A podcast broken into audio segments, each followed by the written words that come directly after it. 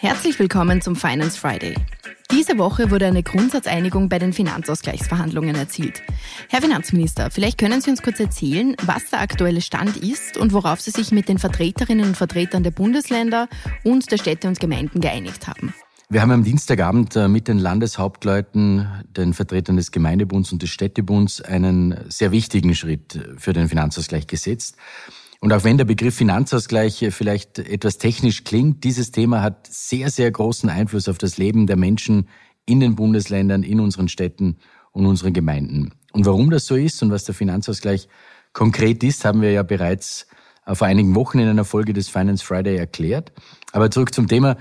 Die jetzt erzielte Grundsatzeinigung bringt den Ländern und Gemeinden zusätzlich 2,4 Milliarden Euro pro Jahr. Das ist mehr Geld für die notwendigen Herausforderungen, aber verbunden mit konkreten Reformen und durch den Zukunftsfonds äh, auch verbunden mit konkreten Zielen. Erfreulich ist jedenfalls, dass wir eben mit dieser Grundsatzeinigung gezeigt haben, dass sich alle Verhandlungspartner ihrer gesamtstaatlichen Verantwortung auch bewusst sind. Und es war auch wichtig, sich auf eine Summe zu einigen, weil wir alle seriöse Budgets zu erstellen haben und dass das funktionieren kann, ermöglichen wir damit. Und um überhaupt an diesen Punkt kommen zu können, haben wir sehr viel Zeit investiert. Denn die letzten Monate und Wochen waren von sehr intensiven Verhandlungen geprägt. Der Finanzausgleich ist grundsätzlich, das wissen viele vielleicht gar nicht so genau, alle fünf Jahre normalerweise zu verhandeln, wurde aber zuletzt pandemiebedingt fortgeschrieben. Also vor sieben Jahren haben die letzten Verhandlungen stattgefunden. Und es war jetzt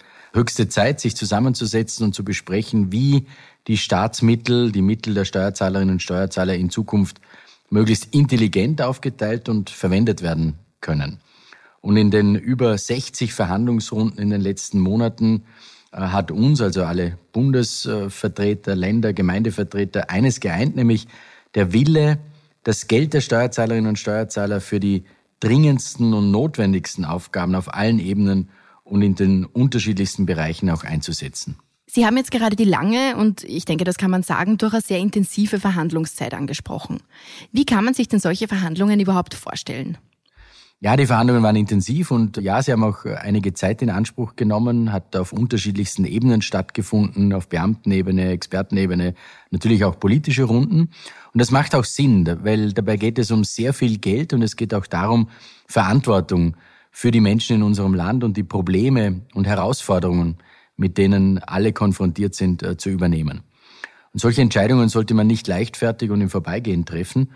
Und wir sind mit den Verhandlungen ja auch noch nicht am Ende. Wir haben am Dienstag zwar einen sehr, sehr wichtigen Schritt gemacht, aber sind noch nicht am Ziel angekommen. Jetzt geht es darum, konkrete Ziele festzulegen und das Grundgerüst auszugestalten. Am Mittwoch haben wir einen Ministerratsvortrag beschlossen, der die Summen, die jetzt außer Streit gestellt wurden, auch beinhaltet. Und in den nächsten Wochen wird dann die Logistik vorbereitet und werden die entsprechenden Ziele gemeinsam zwischen Bund, Länder und Gemeinden auch definiert. Jetzt sind wir ja unter uns, daher erlaube ich mir die Frage, war der Verhandlungserfolg am Dienstag wirklich so überraschend? Hat man nicht schon vorher gewusst, dass es in die richtige Richtung geht und sich eine Einigung abzeichnet?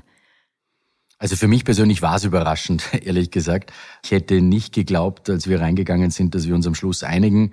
Uh, umso erfreulicher ist das natürlich und umso mehr kann man eigentlich Danke sagen für diese Staatsverantwortung von allen Beteiligten, die sich am Schluss durchgesetzt hat. Was war denn aus Ihrer Sicht der Wendepunkt in der Verhandlung oder der ausschlaggebende Moment? Na, dass sich alle ihrer Verantwortung bewusst äh, sind. Das ist, glaube ich, schon das Entscheidende, dass äh, Bund, Länder, Gemeinden, Städte an einem Strang auch ziehen. Weil es geht um die Herausforderungen für alle Bürgerinnen und Bürger. Die haben wir zu Beginn gleich definiert, mit Pflege, mit Gesundheit, mit Kinderbetreuung natürlich auch. Und ähm, sich auf diese Ziele einmal zu einigen und dann auf die Summen, das war glaube ich, das Entscheidende. Und ich bin froh, dass wir äh, diese Woche jetzt zu einem Ergebnis gekommen sind. Wie ist das jetzt? Gibt es da jetzt eigentlich einen Sieger und einen Verlierer? Und wer hat sich bei diesem Zwischenziel durchgesetzt? Nein, da gibt's keinen Sieger und keine Verlierer. Ich glaube, die, die Sieger sind die Bewohnerinnen und Bewohner von Österreich, die Österreicherinnen und Österreicher. Die sind die Sieger, weil wir uns geeinigt haben und weil äh, die Mittel jetzt vernünftig aufgeteilt werden. Es gibt mehr Geld, das zur Verfügung gestellt wird, 2,4 Milliarden. äh, insgesamt zusätzlich pro Jahr, aber auf der anderen Seite eben immer verknüpft mit Reformen und Zielerreichungen. Wie geht es jetzt eigentlich weiter beim Finanzausgleich? Denn das Geld ist ja nur ein Aspekt. Ja, auf jeden Fall. Wir werden jetzt die nächsten Wochen diese Ziele definieren, gemeinsam zwischen Bund, Länder und Gemeinden. Und wir werden die Logistik, vor allem im Pflege- und Gesundheitsbereich, insbesondere im Gesundheitsbereich, dann auch vorlegen. Sie haben ja vorhin schon kurz den Zukunftsfonds angesprochen. Vielleicht kommen wir darauf jetzt noch einmal kurz zurück. Warum ist das so ein großer Wurf? Ja, weil wir damit gewissermaßen auch einen Paradigmenwechsel einläuten. Und zwar nach dem Motto, mehr Geld, ja, aber mehr Geld für Reformen und vor allem Zielerreichungen, jetzt wenn es um einen Zukunftsfonds geht. Der Zukunftsfonds ist ein völlig neuer Denkansatz, ein innovativer Denkansatz. Es ist erstmalig, dass mehr Geld zur Verfügung gestellt wird, aber nur eben verknüpft mit Zielerreichungen. Mehr Geld für die notwendigen Herausforderungen der Zukunft und das verknüpft mit Reformen und der Erreichung von vorher festgelegten Zielen. Zur Erinnerung, insgesamt bekommen die Länder und Gemeinden künftig 2,4 Milliarden Euro pro Jahr zusätzlich. 1,1 Milliarden Euro davon kommen über den Zukunftsfonds. Und mit diesem Geld soll auf die aktuelle Herausforderung reagiert werden. Momentan sehen wir die Bereiche Kinderbetreuung, aber auch Wohnen, Klima und Umwelt als ganz besonders wichtig. Und wir legen in diesen Bereichen gemeinsame Ziele fest. Der Weg dorthin ist allerdings dann den Ländern und Gemeinden überlassen. Das erlaubt eine hohe Flexibilität, aber auch gleichzeitig die Verfolgung gemeinsamer Ziele. Das ist eigentlich aus meiner Sicht gelebter Föderalismus auch. Die genaue Funktionsweise und auch die genauen Ziele werden wir jetzt eben gemeinsam erarbeiten und in den nächsten Wochen dann auch festlegen. Vielen Dank fürs Zuhören. Wenn dir die heutige Folge gefallen hat, dann abonniere den Podcast gerne auf Spotify, Apple Podcast oder einem anderen Podcast-Anbieter deiner Wahl. Mehr Infos zum heutigen Thema findest du in den Show Notes.